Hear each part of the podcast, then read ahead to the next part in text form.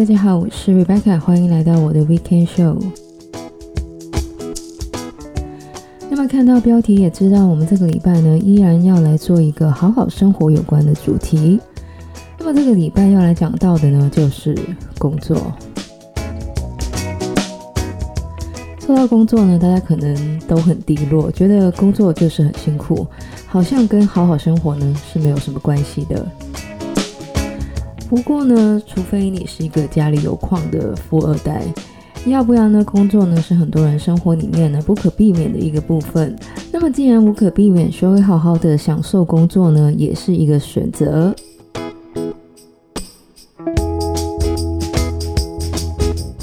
那么有听过我节目的朋友呢，也知道我非常喜欢研究各种的效率系统，而过去呢，我也介绍过非常多的效率系统。那么很多人呢，之所以不喜欢工作呢，很大部分呢是因为要加班。虽然说有时候加班呢，其实是一个文化，而不是实际上呢有很多东西做。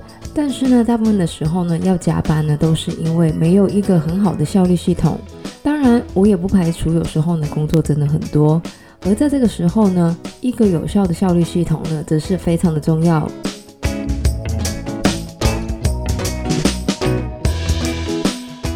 首先呢，来讲几个我在节目里面已经有分享过的效率系统。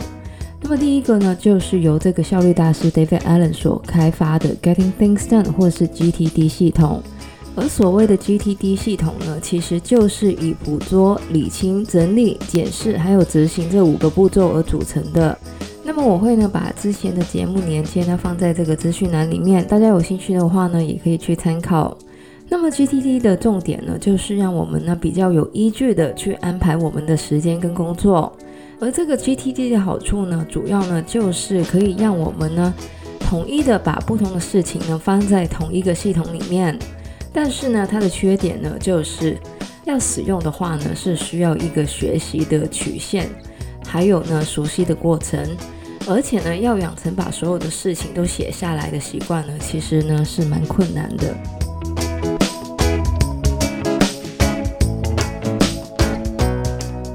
第二个要来说到的效率系统呢，就是我个人非常爱的 time blocking。那么关于 time blocking 的中文翻译呢，有的翻译呢是时间区块，有的翻译呢是叫这个时间限制。那么感觉呢都有点怪怪的。那么 time blocking 的重点呢，就是预先在日程上安排好所需要的事，像是十点到十一点写报告，三点到四点联络客户等等。那么很多人呢都会用 Google Calendar 呢来做这个 time blocking，而 YouTube 上呢也有很多相关的教学。当然，time blocking 的好处呢就是很容易上手。另外呢，time blocking 呢也可以有效地改善专注力不足还有一心二用的问题。不过呢，time blocking 呢还是有它的缺点的，那就是呢，time blocking 跟这个 GTD 一样呢是需要一个学习的曲线，而且呢每天呢都需要时间去计划我们的时间表。另外呢，就是我们呢很容易错估事情所需要的时间，像是这个报告呢，其实要写两个小时，但是我们只 block 了一个小时的时间。如果经常发生这种事情的话呢，就会很容易让人想要放弃。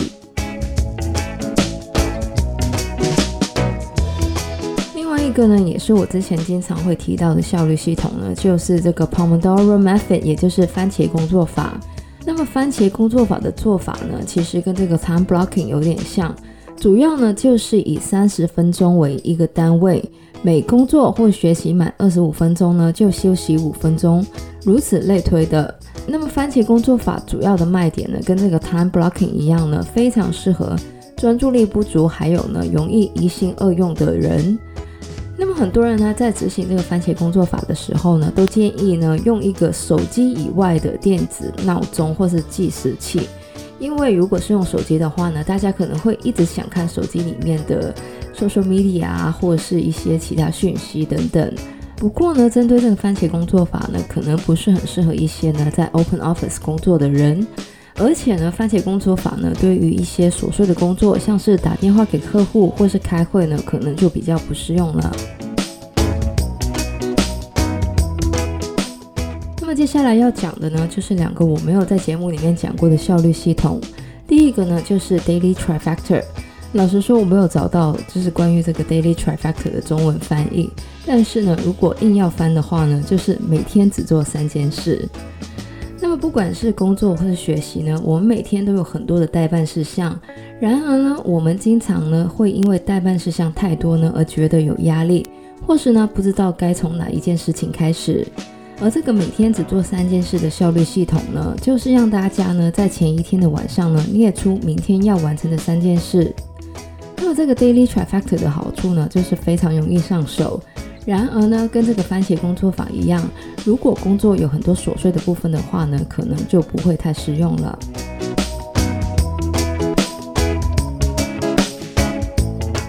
最后要来说到的呢，就是根据 Brian Tracy 的书而来的 Eat That Frog 的效率系统。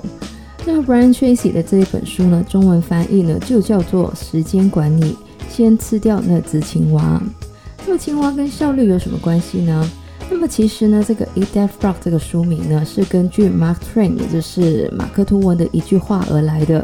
那么他说到的呢，就是假如你每天早上的第一件事就是生吃掉一只青蛙，接下来的一天呢，就会过得比较顺利，因为你很清楚，这可能是一整天之中最糟糕的事情了。而这个效率系统呢，其实就是每天优先的处理最困难的工作或是任务。当我们优先把这个大 boss 解决掉之后呢，我们呢处理其他事情的时候呢，就会比较轻松或是有自信。当然，这个方法呢，对于击退拖延症还有压力呢是非常有效的。不过呢，缺点就是呢，有时候困难的任务呢，可能需要很长的时间。另外呢，面对一些需要跟别人合作的任务呢，这个方法可能也不见得可以使用。最后呢，就是我们早上呢可能会有一些固定的工作，像是开会什么的，这样子呢，我们可能就没有办法呢在早上呢就处理掉这个困难的工作。以上呢介绍了五个可以应用在工作或是学习的效率系统。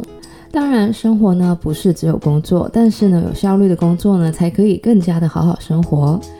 那么我会把相关的链接呢放到这个资讯栏里面，如果大家有兴趣的话呢，可以去看一下。如果喜欢我们节目的朋友呢，可以在不同的 Podcast 平台上追踪或点评我们节目。我们节目呢将会在加拿大东岸时间的每周日凌晨十二点钟更新，也就是香港、台湾的周日中午十二点钟。希望大家有个美好的周末，谢谢大家收听，我是 Rebecca，我们下礼拜再见，拜拜。